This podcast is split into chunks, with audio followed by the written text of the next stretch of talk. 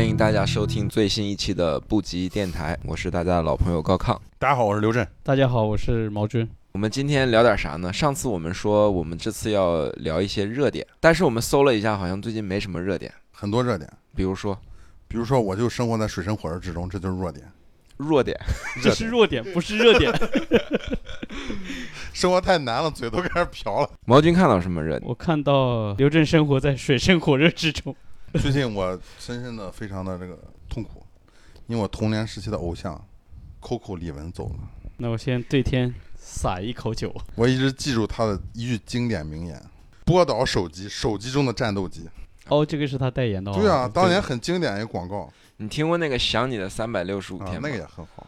我记得我上大学那会儿，也不知道哪里来的灵感，我就每天单曲循环这首歌。然后当时我有一帮打游戏的好哥们儿，打那个撸啊撸，每天他们在跟我连线对战的时候，总是背景音乐都是想你的三百六十五天。后来我们没有在打游戏之后，我这些哥们儿每天都在哼想你的三百六十五天。这就是肢体的记忆。他会永远的留在撸啊撸的这些游戏爱好者心中，你知道我是你们要说 Coco 这个事儿呢，我就想起那个我看过最感人的就是崔永元写了一个短文。小崔有话说。小崔有话说，对。他说什么？声情并茂的念一下。李玟走了，我没见过他，也不是他的歌迷。之所以难受，是我和他患一样的病，准确的说，我比他病重。我已经尝试多次上天堂。最近的这次近在咫尺，醒来时身上插着管子，内心万分沮丧，羡慕李玟一下就成功了，也许对他来说，也不是第一次。我要再次重复，对于这样的病人，这样的选择是真诚的，也是幸福的，相当于在一个美梦中睡熟了，而那个美梦如同真实的人生，无限延续下去，不一定都遇到好事。那个美梦中也会出现不如意、不称心，但你比在人世间胸怀广大、包容且有耐心，拿得起放得下。说的非常好，确实让我联想到之前忘了我有没有在电台上聊过这个。嗯，但我之前就是有一次开车嘛，就听了一本书，就是讲日本一个女的，她原来在麦当劳工作了三十五年，三十五年，三十五年，就是她只是麦当劳的一个很普通的一个员工。然后呢，他因为家里自己的一些经历，他就发起了这么一个不被法律认定的一个公益组织，帮助日本的老人体面的走。然后就是很多老人，他到最后他生了很多病嘛，他就要接受很多治疗嘛。嗯，就像他说，村委员醒来他插满了管子，对，这些老人可能是，但有些人不是他，这不一定是他自我的选择。如果让他自己选，他可能不想这样。他觉得我不如最后就在一个山里或者在一个风景优美的地方，我就这么就走掉了。嗯，我也不去再救了，就没有什么意义了。我与其最后一秒钟我死在这个医院的一个重症病房里，还不如让我去选择这么一个，呃，我心中向往的这么一个地方。他就干这个事儿了，然后他现在做的也挺好。法律不认可，但是他还能继续干这个事儿。对，因为就是法律，他也是有点这个灰色地带吧。他也讲了，他在这里面。所，因为这可能也牵扯到一些什么法律啊、伦理啊，因为你还有孩子要支持嘛，对吧？家里的人要支持。反正我们不是要聊经济下滑，这个艺术家如何自救吗？怎么聊这儿了？因为你聊到了 Coco 李玟。对，我们本来原计划我们有个大纲，结果呢，这个大纲呢没有保存。都怪你电脑不好，让你不用神州电脑。上来你就李文了，所以我们就聊到这儿了。对，但是我觉得这个地方有一个还是可以去展开说的，就比如说。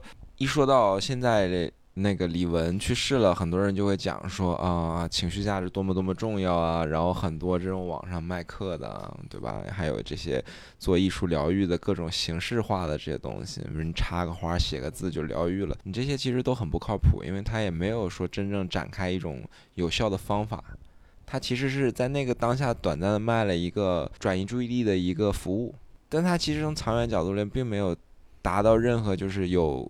呃，疗效的一个一个功能，因为我觉得这还是就是一个特别大的市场，就是从这几年，你看经济形势没有之前那么好了，你看不停的有这个各个平台出来，就是开始给你贩卖焦虑，贩卖这种对知识的焦虑、情感的焦虑也好，那对应它就要出相对应的产品，就是形成了一个一个环。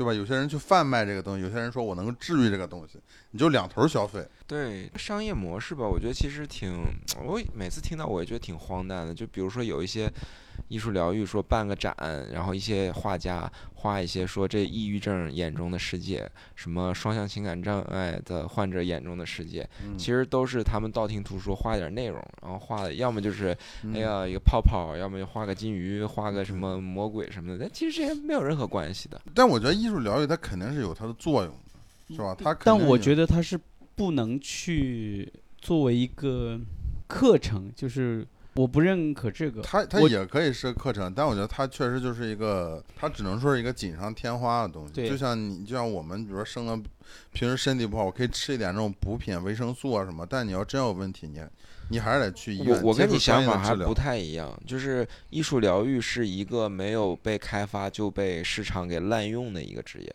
我觉得艺术疗愈是非常有效的，包括我自己对这方面其实很感兴趣。然后比如说去参加一些论坛啊、讲座上面，听到一些做音乐疗愈的，就是专嗯业做这方面，他们做的很好的，但是跟我们市面上这些普遍见到的它不太一样。但我觉得也不能去否定，就是我们在市面上见到这些就没有用。就像很多时候，你比如说某一种形式的东西，它可能有一个很专业的这种体现，但它也可以有一些民间的这种诠释。目前我觉得我看到过最好的一个案例，但他不是去上课啊，就是那个素人艺术家，嗯，还参加了上海双年展，那个名字叫什么？什么凤什么郭凤仪。啊？郭凤仪，郭凤仪，就他不是生病了以后，他自己生病了嘛？就是它是纯天然从身体里发出来，然后他、嗯嗯嗯他要做这个行为去画线啊，画他自己感受到的气啊。对他身体里面的气，那个我还给我妈看了，因为我这妈这个也站桩种就。属于对内的，因为本身我觉得就是我在画画的时候，本身也我觉得他也是在治愈我，对嗯他在极大程度上缓解了我对现在这个生情况的活的焦虑虑。对，它变成你生活中一部分，而这就是我恰恰想说的一个点吧。我觉得，就像刚刚毛军读到崔永元写的《Coco》的里面，就是说，嗯，对于一个真的就是想要从这一个此此生脱离出去的人来讲，那死亡对于他来说，不是一个他这件事儿让别人去哀悼他的事儿，而是就说他去了另外一个，通过他的选择，他去了另外一个地方。我觉得，如果我们觉得他是偶像，那不管怎么样，他做了这个选择，可能宗教中会排斥这种想法，但我们能做的就是祝福。但是现在的就是很多公众坊会拿这个来渲染一种，这是一个嗯莫大的悲哀，而嗯这个恰恰是我主观上特别不喜欢的一个点。我觉得人理想的来讲啊，只要他能承受这个代价，那他选择生和选，他也应该有权利选择死。嗯，那么他应该获得喜欢他的人的祝福，而不是今天被渲染成一种啊，像 Coco 这种人就死了，嗯、天妒英才，怎么怎么样，然后然后就把他的一生给悲剧化。比如说他家人怎么怎么样，然后他的兄弟姐妹怎么怎么样，然后最后这样的一个人承受不住了，这个世界怎么怎么样，所以人们应该怎么怎么样，然后最后再把这个导向了一个对吧？一个课程课程销售，这个就是我觉得我很挺难，我我那天。看了一个视频，就讲那个他讲现在这些这个贩卖这个知识焦虑，他就点名这个罗振宇那个得到。嗯，我之前早期我也是得到的用户，但是我那时候还不自知，后来我就越听觉得这个人有点怪，但我也谈不上哪儿怪。但后来我觉得这个人评价罗振宇评价的非常好，就是他他有很多书嘛，大部分都是工具型书，就教无非就教你怎么成功，怎么活得更好，怎么人生更精彩什么。但是呢，比如说他与其说他把简单的把这个事情告诉你，你要怎么做去过好你的生活，不行，他非要给你拉到一个维度上去。拉到认知维度，你的认知维度要更上一层，你才能够怎样怎样。每次就是 这个，我后来发现他还真是这样。如果说他真要是走干工具书这个，他应该给你一些干货，给你一些什么？不行，他总要给你拉到一个维度，让你才有这种焦虑感，让你才会觉得我没有到达那个维度。那些人成功了，是因为他们在那个维度上，而我没有，我要蹦到他们那个。阶级就故意的切割到对他要切很割，细，对对对，然后就告诉你你没到那个阶层，所以你看不到这个问题，你得先怎么样是吧？那可能是不是我有点病态？但我觉得这是有道理的呀，因为我觉得有些东西，就比如说举个例子，一个人他数学好，他不见得他是天天做了很多习题，他就是有一种某种理解方法，那他可能很快就就什么题他都会做。就是这种事儿，我们觉得这是天才，但不见得说他就是天才，他可能就是他的认知上感感但找到了是你看这个。罗振宇就不会这么说，罗振宇他一定会说每个人都会成为天才，嗯，你只要这个就是他的问题。用了这个我这个工具以后，改变了你的思维模式，然后你也能够变成天才。这才就是这才能带货，对，，这就是终究 他还是要告诉你一个，还是要带。货。这个方法是什么呢？你就要买我的课。嗯，樊登读书你知道吗？樊登读书我觉得还好，我就很讨厌这个人，我听过他两次那个，后来我就还有一天可能是我喝多了一点，我还发了一个朋友圈，后来我把那个朋友圈删了，我就说所有他妈的喜欢樊登读书的人，你们可以把我的微信删了，我 樊樊登读书 其实我我觉得他还行，我听过一些他的嗯书，我觉得他他讲的还还还挺好的。我觉得因为他是站在一个比较中性的，他其实就是以一个形式吧，就是简单的给你总结一下。但是就比较适合像你，比如说你开车啊或者什么听一下，我觉得是 OK。但是我觉得他相比罗振宇好着，他至少他没有课程。你看他后面没有这个什么什么经济学什么多少课，什么这那多少课，嗯，啊，认知维度什么多少课，他总是那个人点评罗振宇有一点特别有意思，他就讲罗振宇总爱瞎鸡巴创造一些新词儿，你知道吧？就是说这个说，当然他创造词儿太多了，我就我就想不起来了。但但是他总是用这个东西，他给你包装一下，不让你产生一种特别的那种疏离感，就是这什么词儿太高大上了，我操，我就要达到那个东西。我后来就不订阅，所以嗯，你现在还听樊登读书？好，我现在就把你微信删了。樊登我也不听了，我我想听看理想，但是看理想一千四百块钱一年，你知道吗？让我觉得有点囊中羞涩，你知道吗？看理想要钱的吗？要一千四百块钱一年，但看理想确实做的不错，它理想确实做的不错。而且它有很多优质节目，就像我们这个节目一样，那你这么说，我们以后也要做付费节目啦？就是我们们只要一块四毛九，对，听十年，我还以为是九十九呢，就就是你如果做内容九十，九送一杯咖啡，还送一个，再送一个。贝果。对如果你去做内容的话，别人是愿意付费的嘛，这个我还是肯定的。大部分的播客其实聊就是轻松一点的嘛，但是如果你聊的这个东西，人家能觉得这里面是有意义的，人家是愿意付费的。这个这个包括我自己也是，知识付费你买了吗是应该的。啊一千四百九十九那个套餐，没有。嗯但是我会听，我想白嫖你了呢。我我会选几，比如说几个我喜欢听的，就是复一下。看理想这个它挺好，它至少给你留了一个入口，就它每天有一期免费的节目啊，它当然有几期免费的节目，但是它每天会挑选一个他们收费的节目，免费给你听一下，啊，这个我觉得也挺好。就先让你听个五分钟，你觉得好听，然后不是，再它会让你完整听完这一期，然后你啊再听下一期的时候就开始收费了。好吧，我们铺垫一下，我们今天要讲的一个主题，就是在这种什么都要付费，但我们却挣不到钱的一种情况下，你知道为什么？因为我们没有贩卖焦虑。你有焦虑可以贩卖吗？有啊，比如说，毛军你来说。我毛相当焦虑。不是最近新找了新副业啊，因为就是生活太惨了，对吧太惨了毛军现在成为我觉得焦虑真的就是成年人的常态。对，我觉得是。我觉得从大学毕业，从你开始真正的 踏入这个社会，你要开始自己去谋生，然后你又有所谓的一些坚持的东西的时候，你永远就会有一个很焦虑的东西在那里搏斗，就是，你的你的现实生活和你的一些想要成为的人的这种对，尤其是我觉得我三十一岁之后就明显就开始焦虑了。嗯。曾经有位韩国的大神给我算过，说我三十岁到四十岁之间会比较困难。你知道为什么吗？为什么？因为你拒绝提高认知维度。我现在就购买，一千四百九十九看理想，不行，我只用得到。是一句话带过吧，但我觉得他说这句话里面有一个我相信是对的，就是人在固有的经验里面去重复的一个认知新鲜事物这件事儿，确实是一个常态，但这个东西会让个体生命就是一直会受到一种这种感觉在无尽轮回里面的感觉，就跳不出来。对，但我今天也看了一个，我讲了，就是这可能也是跟我们的教育是有关的，非常二元化的思维方式。你开心是好了，你不开心是不好。你不开心的时候就应该让自己开心，或者是你就应该这个压抑住是内心的这种不愉快，至少给外人呈现一个就是应该开心的状态。但我现在有时候也在画画的时候，就是经常在思考很多事情，可能边思考的时候思考思考就很沮丧。现在我会觉得这个也 OK，就是我会接受所有的情绪都是重要的情绪。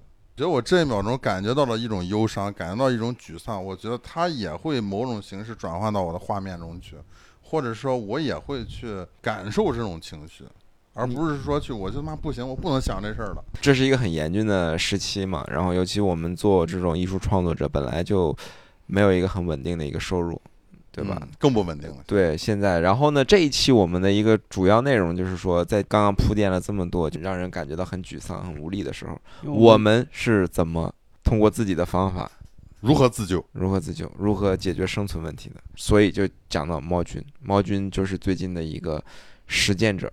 就是一个办法，借网贷。网贷中最好的方法是什么？裸贷。怪不得你要最近在锻炼身体，让自己身形好看一点，这样能借贷出更多的钱来。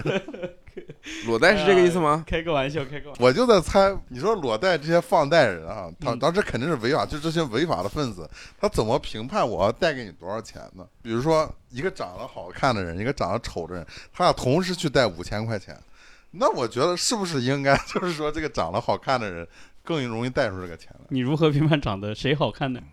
这个也要有，都裸了，都赤裸相见了，你还看不出来吗？这是开玩笑。我是去年开始我就开始打网球嘛，嗯打网球我就发现，就是我进步还挺快的，因为可能有别的运动的基础嘛。就因为网球主要用到的是腿，我以前踢球，所以就很快，很快，然后就认识了一帮嗯打网球的人，然后也认识了一个很好的教练，他的名字叫什么？叫杰克，杰克船长。杰克船长，他是退休海盗，对，他也是从美国回来的。从美国回来。对，就教了在美国有十几年的教这个网球的经验，然后就最近我们就两个人组了一个团，就开始教网球。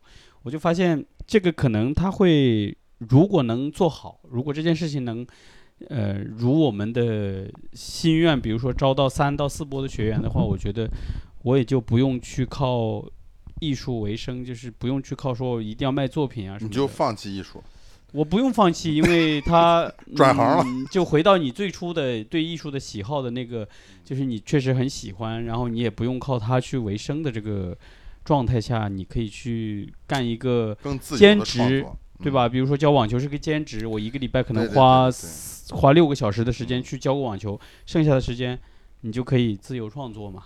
对，嗯，这是我的一个方法，这是当当然没有没有达成啊，现在没有达成我说的那个程度。你不会是我在想通过我们节目招生吧？我在试图啊通过节目招生，请 加他微信。对，还有可以试图通过节目可以多借点网贷。你会不会觉得，如果要是没有这种生存的紧迫感，你的画画也会受到影响，就没有之前那么情感那么激烈了？我不知道，我最近反而，嗯，在画画方面，我最近反而嗯更虚无了。就是呃，我说我的画面，我说我的啊画面，更虚无了。就是我越来越看不见了，就是 那个越画越淡了。我最近我最近画的画，真的我自己都要拿到户外去，在光线很好的情况下拍一张照片，我才能看见哦，这个图片最后的效果是比较好的。如果光线暗一点确实是这样，你一看就是一块布。因为我最近开始也画了灰了，有时候也确实就是你看不清楚这两个颜色的区别，就我也会有时候我还会借助手机拍一下这个颜色到底有没有区别。你为什么看的越来越灰了？还是这几年嘛，我觉得这几年就是说这个情况嘛，就是它不温不火吧，这种有点温水煮青蛙的感觉。那你会不会主动去找一些比较激动的、起伏的那些情感，然后再把它利用到你画画创作的这个时间里？但我觉得就没有啊，就完全没有。没有。我觉得至少今年我完全感觉不到这种情绪的极大的起伏，反映到我画面上。我觉得就跟去年我画的那一批到今年画这一批，你看明显，我觉得它就是很，包括每一张嘛，其实它都能体现出我当时那个阶段的一一种情绪。我觉得，所以外界的环境对于你的一个精神内部的状态影响非常大。我觉得多少都会投射出一些吧，因为就是我也是一直在自救嘛，就是再就是说，就是因为我也做空间是吧，然后包括现在我们也在做咖啡，做很多别的项目，就是呃，因为我可能就是比做单纯做一个艺术家，我的这个各方面成本要更高一些，所以说我的压力可能也就更大一些。外加我父母呢又是那种对我很好，但是就是他们也会给我很多压力，要求也很高嘛。对，就会给我很多压力，就是更多的压力呢，就这无数的压力呢，就会让我觉得有还是有一种极强的挫败感跟无无助感，也可能是因为我之前太顺了，你说到父母的压力，我跟你讲，我就催婚了。不是催婚，我妈呢昨天给我发了一个消息，特别特别逗，就发了一个很长的语音，用我们家乡话说啊，就是，她就跟我讲，她说你这个情况啊，你就适合去找一个富婆。她说比你年纪大多少都没关系，然后完了你你妈这格局还挺开的，对，她就说你就找一个富婆能够帮你，你就自己画画，对吧？你就呃他很有钱，他无论他是什么职业，从事任何行业的或者长相如何什么这些你都不用考虑的。他说你这个情况就适合去找一个富婆。他跟我说这个话，我当时我都没回他，我特特别绝望，我自己特别绝望。就是，呃，当你妈跟你说这个话的时候，你会有这个绝望的情绪。为什么绝望？我绝望的是，因为我觉得，你想我坚持的东西，我自己在努力去坚持的一些东西，连你最亲近的人都不理解你，而且我觉得他还是一个人民教师，是吧？你去这个社会都变成这样了嘛，就是唯钱唯唯这个物质论嘛，我这个是我很绝望的一个东西。就是我不希望这个世界是这样子，但这个世界就是这样。看了一篇文章，我觉得也也讲的挺有意思。他讲，如果说与父母与你原生家庭这种权力对抗中啊，是有一个这种力量的制衡的话，其实你在，呃，就是反正那哥们儿就说说难听点儿，就是你什么时候赚的他妈钱多了，你父母就基本上不敢说你了。我就觉得，就是我们是一个尽量能够人跟人之间尽量能够，不管是父母也好，还是你的呃爱人啊什么的，就我们还是能够平等一点嘛，就不要是谁压谁一头，或者谁是吧？我我多赚点钱，我压你一头。就是父母，就我所有的钱我都我都给你们，但是我是吧？我我我很讨厌这样的人跟人之间是这样的关系嘛。这样的话，就人就不可能有幸福感，你就永远是，是吧？我牛逼，我压你一头；你牛逼，你压我一头。这个就很理想化，我觉得。嗯，但是我觉得，就比如说你像你你母亲去这样跟你说的时候，它里面肯定是有情绪的哈。那当然我也没有没有办法，就是像你一样去去想。但我觉得在这里面，他是不是因为他也感觉到一种绝望之后，他也在想一些很务实的办法？其实也是出于一种关心，就是比如说，是不是他是真的在否定你？还是说他在真的是认真的帮你去想这个办法？然后因为有个人陪伴，总比没有人陪伴好嘛。这是很多期之前我们聊的时候你也说过哎，呦，我感觉你理解错了。其实本质上还是在催婚，嗯，对吧？因为之前 想多了。对之前你也讲过，就是说你妈她最在意的就是说，如果这个世界上没有一个人跟你是最亲的，会怎么办？对吧？对，是包裹着的一种情绪，但它里面不是一种否定，嗯，而是他更多的更理解你了。他并不是说嗯。很暴力的对，去我我说的我说的绝望不是我对我妈的一个绝望，就我说的绝望是指，就是说这个世界已经变成这个样子了，就是我就是我刚才说的，就是唯物之论，或者说唯你唯成功学论，或者说唯什么论，我就是在我看来，你问你妈是不是最近一直在看《得到》，抓紧现在 不应该，我被那个我觉得这个世界应该不毒害了。如果是这个样子，我觉得确实就没劲嘛，就是，嗯，不好玩了嘛，就是吧？就像崔永元写的那个文章一样，如果这个世界一直是这个样子的话，我觉得垃圾把倒了算了。我倒我倒是觉得这个不管是崔永元还还是 Coco 看到世界，世界本来就是这样，只是一时大部分人生活在梦里，但很多人是为什么他难？嗯包括崔永元也好，Coco 也好，他是以为自己还有点能力去为这个他们看到很糟糕的世界做点什么，但发现做这些东西意义也不大。嗯，这个这个里面，我觉得跟个人的这种经历太太密切，我们都作为一个外界的人都很难的去去判断这些东西。但是就是说这世界没意思，这个因为这一点去死的人，那我觉得很少，应该是对，我觉得反正我还是觉得就是还还是要努力的活着，活着，就像余华老师。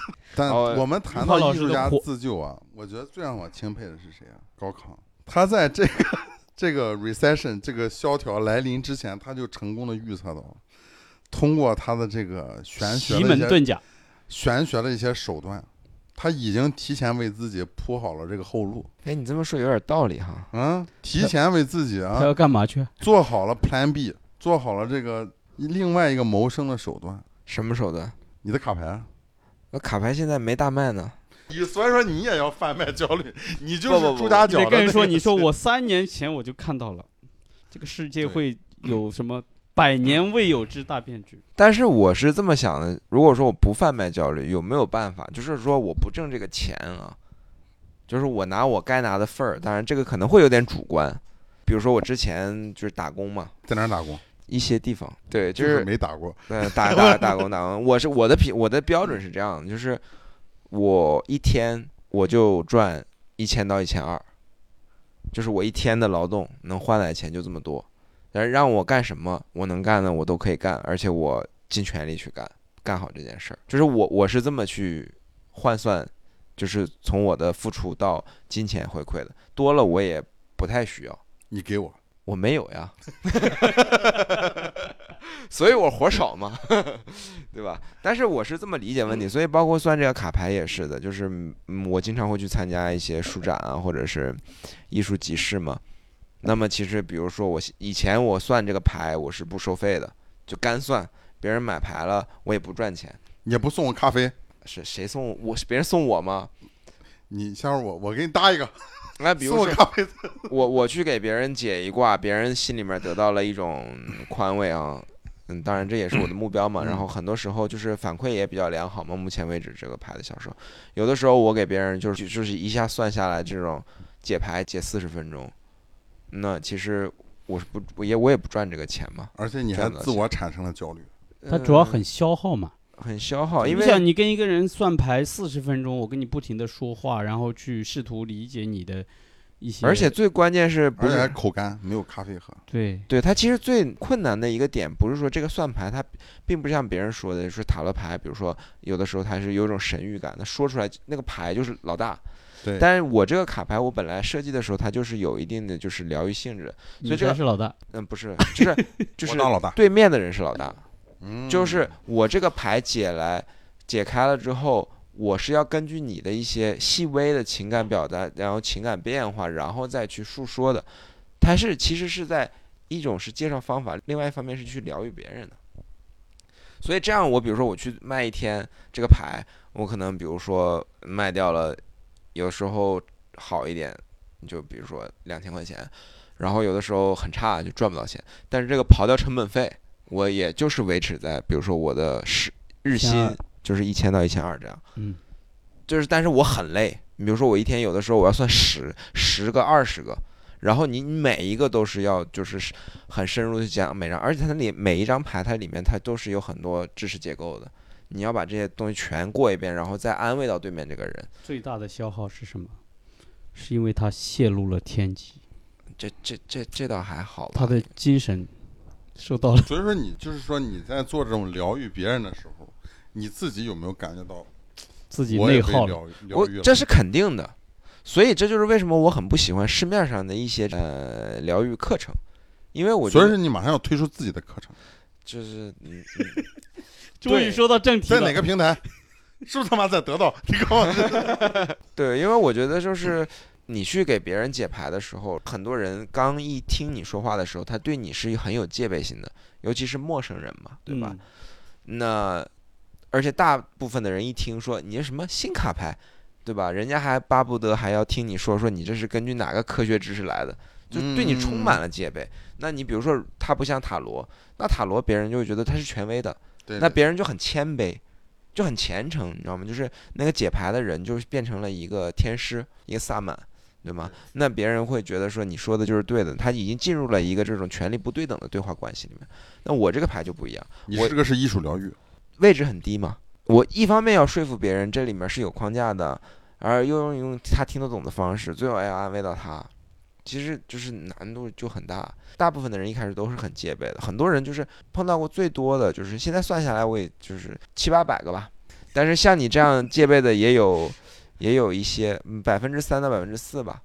有的人会真的就是在现场，比如在书展现场就给我很质疑，嗯，就提出很多问题。但是我其实比较 peace，因为我知道，你知道，你知道，有的时候你就是你站在公正这一方，因为我没有贩卖焦虑，我没有贩卖课程，我没有欺骗，我就是在做我觉得很心安理得的一件事儿。这个在这个商业上叫什么？你这个叫前端，你还需要后端。我来给你干那个事，我卖给他课，这咱俩狼狈为，然后毛军再卖给他一些产品。你不能叫狼狈为奸，你们叫珠联璧合，啊用一个好词儿对啊。但是就是回到刚才那个，我把那个话说完嘛，就是很多人他最后在某一个点上，他突然嗯。他那个防备心卸掉了，那个时候就是我会被疗愈到。嗯嗯嗯嗯，虽然我很累啊，嗯，但是我会觉得说，哪怕一天有两三个这种，就算完之后，嗯。别人突然一下就感觉到他，你就是你在他的神情的状态中，你会看到他某个东西被撬开了。嗯嗯嗯，那个时候我就会觉得，嗯，那就是说，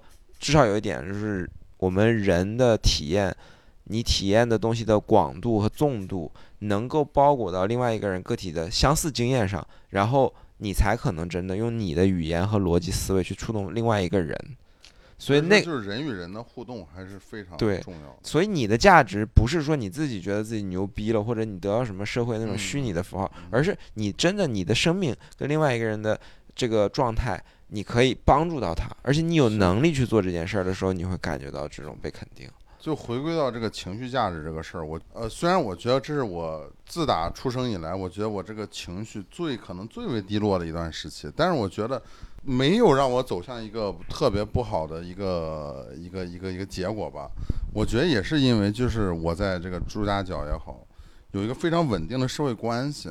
我觉得你不停的跟周围这些你极其信赖、极其有安全感的人打交道，这个是非常重要的。有一个良好的社区环境，对，就是朱家角。抓咬就是好。这个时候，我们要邀请我们的这个也是抓脚的常驻艺术家，来自 Hong Kong 的朋友华哥，补充一下。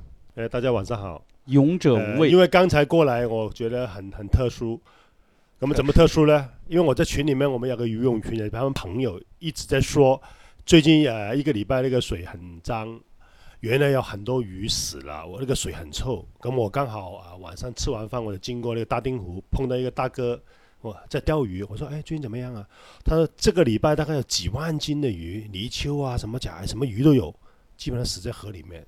所以味道非常大，非常大。好像这两天稍微好一点点。他说生态的东西，我感觉应该听说是放生嘛。哎呀，太夸张了！所以我我都对大家呼吁一下，大家尽量呃照顾好环境啊。我们是大定湖游不要队的，破坏大淀湖是的，是的，是的的环境。交代一下这个背景嘛，就是说，因为可能放生到这个环节的时候，会有一些，比如说做法事或者祭祀的这个环节，对对那可能比如说。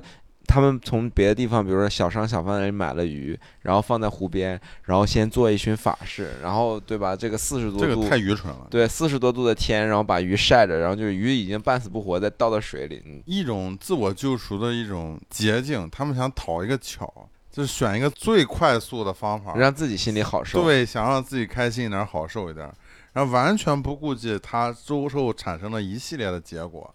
嗯会这么做的人，他肯定他的认知或者说他的经验的那个模型是非常传统的嘛。他们，我觉得他们有非常自己的一套体系。就我这儿之前来过一个韩国艺术家嘛，然后我们的一个朋友大洋给我拿了两只阳澄湖大闸蟹，阳澄湖大闸蟹，对。然后当时还有我一个学妹，一个新加坡的一个女艺术家，然后她在门门口坐着，她一看，哎，这俩螃蟹怎么是活着的？她就把这个拿到那个屋里那个水池去了。然后这个时候，这个韩国艺术家来了，他没有问过我，直接把这个螃蟹放大闸生蟹妈扔到河里去了。但是问题是，阳澄湖大闸蟹是它是湖里生长，它在河里根本活不下去。这个我不知道。我猜的，也许这两个就活得很好。就是后来说这个事儿，我说你觉得这个事儿是不是有点不妥？其实我不他没觉得，在乎这个大闸蟹嘛，你也我也不不爱吃。我也不爱吃螃蟹嘛，嗯但是我就觉得这个事儿，我觉得这我觉得这不应该是一个文化上的问题，因为我觉得韩东亚文化应该是很近似。就起码你你要扔我的东西，你得问我同意。对啊，那一秒钟他也是就是想自己心里好受一点。但是他没有管着后面一系列的。但他扔的是你的东西，他心里好受一点。我最近看了一则新闻啊，就是说现在就是说这个摆摊儿的人急剧上升，就包括上海，其实前我忘了去年什么时候也发了一个文件嘛，就说就放开就所谓的这个夜市地摊经济，地摊经济，对吧？就大家就是需要更多的渠道，更接地气儿的这个渠道，让大家去消费嘛。所以说你看到最近很多大学生，甚至说网红。都去摆地摊儿了。其实很多艺术家其实也在从事这个事儿。其实从过去的这各类的这种艺术节啊、书展啊，其实都是以一种所谓就是被文化有组织形式的包摆摊嘛裹的，。对摆摊嘛。嗯但是我们其实这两年，尤其是高亢前阵刚从呃成都的书展回来，其实我们也了解到这个东西已经非常饱和了。其实你看，本身这个这个书展这个形式，它也在下沉。它现在已经从一线城市开始往二线城市、三线城市。最早的时候，大家都是它有很多独立设计和独立出版的东西，嗯，外面见不到，对，所以大家进去就是觉得这个东西只能在这个地方买到，所以大家会抱着我今天就是来消费的态度。但是现在下沉完了之后的书展呢，就是没有那么特别了。对对，其实一方面是产品的质量，哎，各方面原因吧。我觉得它可能就是，我觉得就是现在比较流行一个词儿叫分蛋糕嘛。我觉得这就是一个蛋糕，然后它其实已经被分完了。其实你看，现在通过市场的竞争也好，你看这个艺术家内卷，对吧？大家这个产品我要越做越精美，像高考这卡牌，它也要不断的迭代升级，它不可能说我一卡牌卖到，它也要不停的投入新的成本去进行做这个东西，那就把这个门槛抬得越来越高。那么能够新新进入参加到这个里面的人呢，他就是会越来越难，就导致我感觉就是现在的书展也好，这种艺术节也好，呃来回就那几家，就是那些人。这个时期吧，我觉得就是大家能够生产出更有意思的、更有原创性的这种出版物或者是画册的动力也越来越低了。就是这回归到我觉得就在大城市生活的这个年轻人，其实大家都是正工化工的一个状态嘛。只有在经济形势相对来说好一点的情况下，大家才有富余的钱去消费这个东西。嗯，就是非常明显的一个现象是什么呢？就是可能很多人不会注意啊，就是你看马云他最近干了一个，他回来了嘛，回来了以嗯后，他把原来做天猫的那个人给开掉了，然后呢又重启了原来做淘宝的那个蔡崇信，他重启了他去做淘宝，就是把嗯他又提回来。其实说白了就是有一点消费降级的意思。消费早就降级。对，就是其实我觉说，得消费降级就是从这个分水岭就明确大家知道这个事儿了，就是从拼多多的这个日活跃用户吧，比嗯，淘宝高了。对对，因为淘宝之前它的重心放到了天猫商城，天猫商城它是高消费升级嗯，它等于说，因为淘宝当年被呃投诉，就是说假货太多嘛，你老卖嗯假货嘛，卖假货，然后完了他就搞了一个天猫商城，天猫商城就是说你必须，你每个人到我这开店的人都要注资起码五十万，嗯就是你要先必须保证你是正品，不然我们就扣你钱或者是退钱。然后他现在呢又重新把这个退回去，又要做回淘宝，其实就是完全就是消费往下降级。包括我觉得你说到地摊经济也是，就是我刚来朱家角的那几年，我很清楚，就是现在的朱家角大排档，就是那个广场那里，那是一个摆摊的集中点，每天晚上有很多的摊，烤肉的、炒饭的，然后就很热闹，也很开心。因为我们每天去那里吃夜宵，然后完了就能碰到很多熟人，就跟我们现在去排档、去七号一坐，然后诶隔壁一桌也认识，那边也认识，一到晚上去那里一坐，就都是熟人。但是也有它的不好的，就是说脏乱差。你如一是脏乱差，油啊什么东西有时候会泼在那个地上，第二天清洁工很难清理，就是，然后再一个就是说你让那些店铺的人怎么租，就是我就不开了，我本来要开一个新疆烧烤店，我每年店租要交是吧十几万的店租，然后结果那边就能摆摊，它的价格明显可以，因为它没有房租压力嘛，它就可以比我低啊，价格就比我低啊，嗯，啊、那就，然后而且那个时候还有很多，就是我当时很诧异的，就是有很多开车，甚至是开豪车的人在那摆摊，你们有见过吧？就是开一辆奔驰。我其实高中的时候，我当时就记得，我现在因为那个时候我们还在上学嘛，就是可能对这种经济的这种起伏跌落，我没有太强的感知能力。但我那个时候就记得有一个阶段，就我们小区门口突然间就开始摆摊了，很多人在卖衣服。我当时还有记得很多人开宝马、奔驰来买卖衣服的。对，卖鞋的特别多。对对对，哦这它是一个手段嘛，就是有人会去租宝马、奔驰车，然后卖衣服。不是他他那个宝马奔驰就不是很好的宝马奔驰，就是那种最便宜的宝马奔驰。哦那好吧，那就当我是分享另外一，个吧。有的人是这样的，因为他开个宝马、奔驰的车，如果去卖衣服，别人会觉得他这个衣服质量很好。嗯，也有可能，这这不是有可能，这个我知道，就知道有人是这么干的。我看到的当时就是，我觉得还是还房贷吧，就是压力大，就是因为对对对，他虽然他是一个中产，但是他确实他在上海可能因为中产的压力是最大的。嗯，我现在觉得你无产是最没有压力的，还是有钱人。就这个两个极端，中产永本人就是一个西方资本主义创造出来的一个词汇。我觉得我们还是回到就是说个情绪价值上这个事儿。我觉得就是现在这个阶段，我觉得大家可能，尤其我感觉一个很明显的一个东西，就是我最近看 B 站嘛，就是你会发现这种负面的东西，包括小红书啊，这种负面的东西越来越多了。但，我觉得知道，我都理解这些东西都是大家切身的经历啊。你就比如说，因为我们最近开了咖啡厅嘛，开了咖啡店，然后我们在小红书上有一些推广，你就会感觉他不停给我推什么这个人开咖啡店两个月倒闭了，一个月倒闭了，我不知道，就是他不鼓励你好好经营，对，我觉得他他妈的天天给你鼓励倒闭了，我对，就包括 B 站上，我觉得很多视频，但我我当然我都理解，就是都是大家的切身的这种经历经历，对吧？但我就觉得，就在这种情况下，比如说你当你打开这种自媒体也好，有时候我你我打开 B 站，我就想看一个搞笑视频，开心一下，是吧？你反而看到这个，它就是不断的把你拉回一个相对消极的情绪下。我觉得这个时候大家也要学会，就是怎么自我去调节这个东西。就是，但怎么走？这不就是你不是卡牌吗？你给我，不是不是我，算一算。这不又拉回来那个话题嘛？就是我们刚才聊的说，尤其是我们是自由职业，我们等于说白了，国家说的什么灵活就业都算不上，是吧？嗯灵活就业，你好歹你还每天可能送个外卖啊，还能干个几个小时。我们是等于说没有职业嘛，嗯，而且这么多，我们认识这么多没有嗯这种。是吧？很多都是怎么去生存，就是说，在这个时代，我们该怎么去把自己的，你起码吃饱穿暖，有个地方住，就是然后你还能继续你的创作。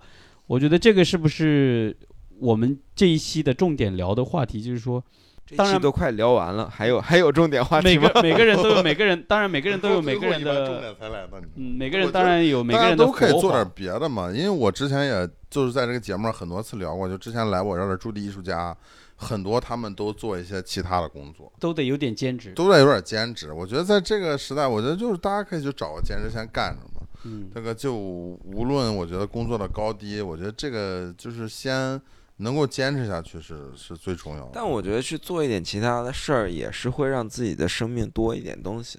因为我本身我是自己一直有一个呃副业或者是主业，就是做这空间。虽然说现在空间不赚钱了，也不赚钱，对吧？但是就是他也在寻求不同的这个通道，或者是可能性。可能性。对我觉得要保持这个吧。我觉得，因为那天我跟孟老师还在聊这个事儿，孟老师说现在他感觉到，就是现在接触这批年轻的艺术家，他觉得这种阶级感越来越强了。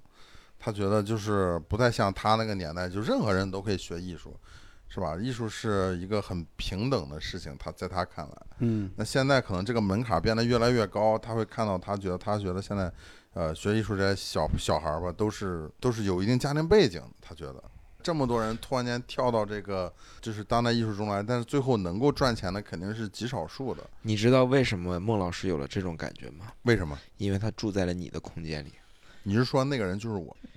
刘震痛定思痛，决定开一个平民化，但是保证质量的一个我们说的这种不赚钱，但是让大家心里舒服、对好的一个我觉得就本身技术体验课程艺术家就是赚钱这个事儿，他就是不寒碜。对这个是肯定是，就这个年代赚钱肯定不是一个寒碜事儿，对吧？我觉得我们就是包括，其实毛军之前也做过酒吧，做过这个，民宿对吧？现在在做网球，包括高亢在做这个卡牌，包括很多我们知道周围的年轻艺术家。都在想办法去努力的生活，努力的生存，这样你才能够坚持的去把这个艺术这个事业比起我我自己哈，就是因为我大家都知道嘛，就是嗯我也不是说大家，就是咱们自己的人都知道，就是我创作的时候是在一个比较封闭的状态，然后可能长期的就是去没日没夜的干活，然后我觉得他对我自己的身心状态，从长期来讲，这个概念是在帮助我。嗯，我也是在完成一个自我疗愈，甚至就是说完成一个对于生命这个课题最大的意义的一个追问。我可能在做这件事儿，但是可能通过的方式是比较内耗的一种方式。当我当我出去工作的时候，虽然我工作的时间会比较少一点，那比如说可能一周两周，我可能比如说早早出晚归的，甚至可能。有时候也也比较热，消耗也比较大，身体比较累。中暑了，对，就是你虚，不是，但是总体的感觉，我会觉得这一周的我的心理感受是非常轻松的。反而比起你自己做艺术创作还要轻松一对，因为我要跟学生打交道，然后学生很多时候他嗯，他们自己的状态，他们也有都有自己积累的，对吧？很多也是美院毕业，本来也是本科毕业，有自己想法。然后呢，他们可能为了更高的目标嘛，所以他们受到很多观念上转变不过来的那些点，然后时间紧、任务重。那我就是危机公关嘛，我去帮到他们。但帮到的时候，我又会觉得，哎，我就我就觉得我的那种情绪价值被满足了，虽然也对对很累。就是人和人的互动嘛。我觉得这个之前那个英国那个弗洛伊德，就是画总是画他叫什么弗洛伊德我忘了，就是画那个头像那个或人像那个人，他曾经就聊就讲过，就是说艺术家年轻艺术家，也就是说千万不能独处，我觉得分阶段，你做东西的时候你不独处怎么办？不能总是独处。对 对，这个我是肯定的。就是我觉得有的时候去外出，哪怕是很劳累的嗯，但是你的生活会规律，对吧？比如说我要通勤一天要五个小时，但是 比如说我倒没有觉得这不好，可能很多人会觉得这样是没办法，但是因为我是短期嘛，对对对我可能我一周一个个项目。两周嘛，就是就过去了。所以可能就是，但是我就很很，我觉得很好。我早上起来先吃一个包子，然后在地铁上我还可以看看看书，对吧？嗯，就是这个时间还可以眯一下，大家做，很好。然后到那边之后，工作两个两三个小时，中午吃饭，你就觉得我一天画画画十几个小时很累，我可能画一两个小时，我就腿也痛，然后心理压力大，我就觉得怎么画？你怎么你怎么这么累呢？你怎么画画？你这站十个小时你不累吗？你不能坐着画坐着画吗？不行啊，我的这个我的框框，就得让对他要求我是在这空间里游荡的状态，我给自己找了一个这么对他故意方法的，论有问题。你看我就很好，我有两码子，一高一低，高的还可以调节高度的。他有点什么那个概念呢？就是，呃，我最近看了一个动画片，我也强烈推荐啊，电台里面《标人》，《标人》里面有一集就是他父亲要悔婚，他本来答应这个女儿是从小他们就许了亲，要嫁给那个另外一个家族的一个儿子，嗯，嗯然后结果他父亲后来发现这个儿子人不太行，不太行。那他就要悔婚嘛，我就不愿意嫁给他了。然后他们就有一个规矩，就是说你得光着脚，你女儿可以坐马，但你只能光着脚在沙漠里面一路牵着，你要走回去，就那个脚就完全就是在沙漠里面就烫的就血淋淋的。哎呦，高亢这父爱个做艺术，为什么我说这个高亢这个做艺术，他就把自己设定成一个，就是我必须个屁，他他妈地毯都铺上了，还他妈沙漠我必须让我的身体沙漠能跟地？毯比吗？我必须让我的身体承受一定的这种好吧，挤压，或者说一种累，是吧？嗯，然后心里呢，我又承受一种这样的纠结，是吧？嗯我同时画十张、二十张，就画一圈。不不过我也非常理解他，就有时候我在画画的时候，我也觉得就是如果你一天画个七八小时，就累的不行。你越往后越累，我觉得那个状态越好。对我首先我觉得是这样，如果你能长期坚持到一种人的这种极限的时候，你的情感会抓住那一个很小的出口。对就是我之前经常会听到一些人跟我讲说，年轻的创作者啊，会说创作是因为他们喜欢这样做，是开心的。但是我觉得那只是一个非常非常浅的阶段。对对对，因为当你去挣扎的时候，你才会发现身体里面那些东西你自己都把握不了的东西，它就就是从你的肠道爬到你的口腔，把你的口腔撕开，然后爬到画面上。对如果一个人不在痛苦中创作，他不可能感受到这种东对。对对对，这就画灰色这一批，我就感觉你更多真的是在这个跟这个画在对。抗。嗯，对。你在跟他不停，就跟打架一样，你知道吗？打到最后你就会很累很累，但是越累了，你那个情绪就是越敏感，因为这个时候你身体已经很累了，你的神经反而就特别的敏感跟脆弱，你更容易能够捕捉到一些东西。我觉得，反正我最近越画越虚了，以后我就发现我的我是我的眼睛和那个画布在那里对抗，我得看看不见，我靠，你是不是年龄大了？我得推远一点配个眼镜 对，就是反正我是觉得就是这种自救吧，双向的。一个我觉得首先如果在日常生活中啊，打引号日常，因为上次跟张健老师辩论了之后，他问我什么是日常，从那以后我对日常这个这个词使用非常的。我来告诉你什么是日常。吃喝拉撒睡，Monday to Friday，这反正就是说，如果是日常的活着，我觉得是那心里面理智之外的那一部分东西，他会很挣扎，很压抑。嗯嗯，因为越来越城市化，大家日常的生活，所谓日常生活越来越日常化，那个人的那种精神上的主体性是承受不了这个代价一定。要逆城市化、逆日常化，怎么做到呢搬到朱家角。？That's right，搬到朱家角。首先还是要有一个途径啊，那你们哪怕是说你途径途径就是搬到朱家角，刚说了嘛。你的意思是坐十七号线来？你的意思到底是打车来还是坐十七号对，线？他可以画着来、跳着来、游着来，对吧？他总得有，别说了，我去接，呃你去接这就是我自救的方法，来回两百块钱。对，然但是同时，我觉得就是如果说进入一个深度的一个创作状态中，一种自救也是回归到一种现实中去，对吧？就是你去跟人说话，你去把你这个东西分享，并被别人认可的时候，对对对就我觉得这是一个非常我大的一个，觉得就是，尤其我觉得在这个情况下，就是回到我刚刚所说的那个一元论那个方法，就是我觉得任何情绪都是非常重要的，尽量吧，大家不要去压抑自己情绪，完全可以通过。比如说 艺术理疗这个事儿，你就可以自己简单画一点小东西啊，对，或者是说看看电影，这其实也是艺术欣赏嘛，对吧？对这种形式来缓解一下，我觉得看到就是在我们生活这个极小这个这个世界的这个裁剪后的这个空间里面，你会看到就是为这个外面其实有一个很大很大、很广阔的世界，也是富有希望的。这是我能讲到的我的一个观察吧，可能会有一点儿的批判。那往往我还是不希望说自己是在一个公共平台上这样发言。但是我觉得，首先是大家去参与所谓的艺术疗愈的这种班儿，大家还是抱着一个社交的性质去的。他其实内心觉得，哦，我需要疗愈，我需要在我已有的一个认知模式下发生一点改变，但他其实又下意识的、惯性的，就是去到了一个哦，我去这个地方，我会认识这些这些人。但其实如果你真的静下心来，你去画一幅画，画能带你走很远；你去做一个雕塑，雕塑会带你走很远；你去缝一个毛衣，上面缝一个图案，它都带你走很远。当你遇到问题了，你再让这些问题带着你去找到一个，你可能就变成纤维艺术，你可能开始画油画，你可能开始做雕塑。其实你不见得花那么多的钱，你也不不见得要收购别人那么多给你贩卖的焦虑，但你可以真的找到一个突破口。而你当你的心这样静下来的时候，你又会进遇到更多心静下来的人。对，我觉得还是看怎么措辞吧。如果他比如说他强调自己是艺术理疗，那可能这个他确实是需要一定专业知识的这个铺垫的。但我觉得，比如说他用艺术疗愈，我觉得这个事儿也可以，因为我觉得他妈已经很难了。你比如说一些小确幸的东西，能让你感觉到，哎我操，这一秒钟被疗愈了，那也挺好。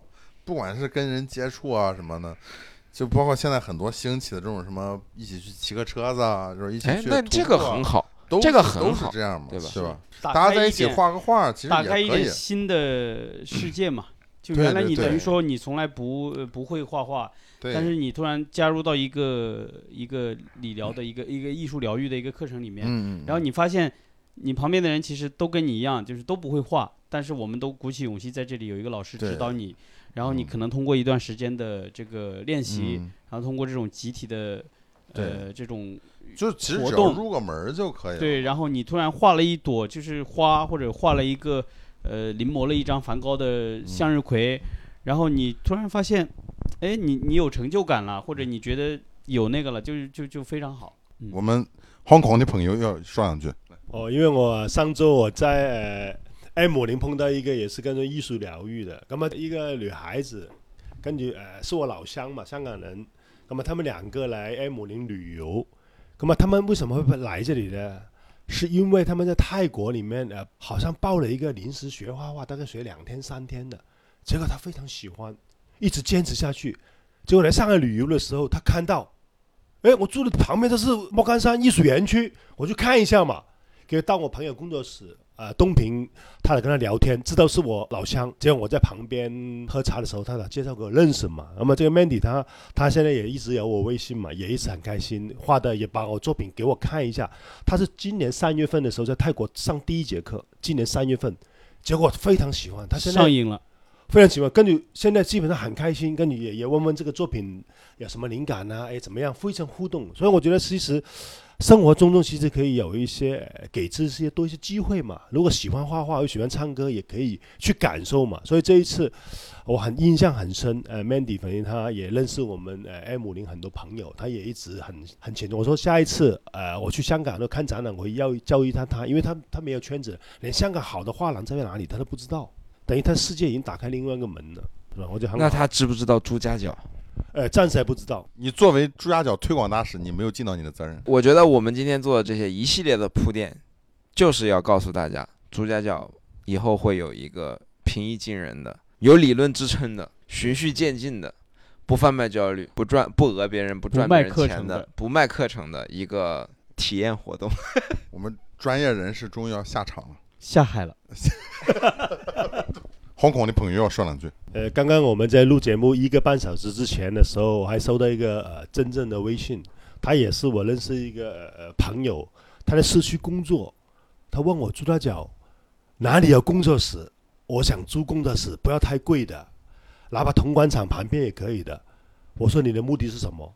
他说我在市中心上班，但是我平时真的很想画画，我需要有个空间。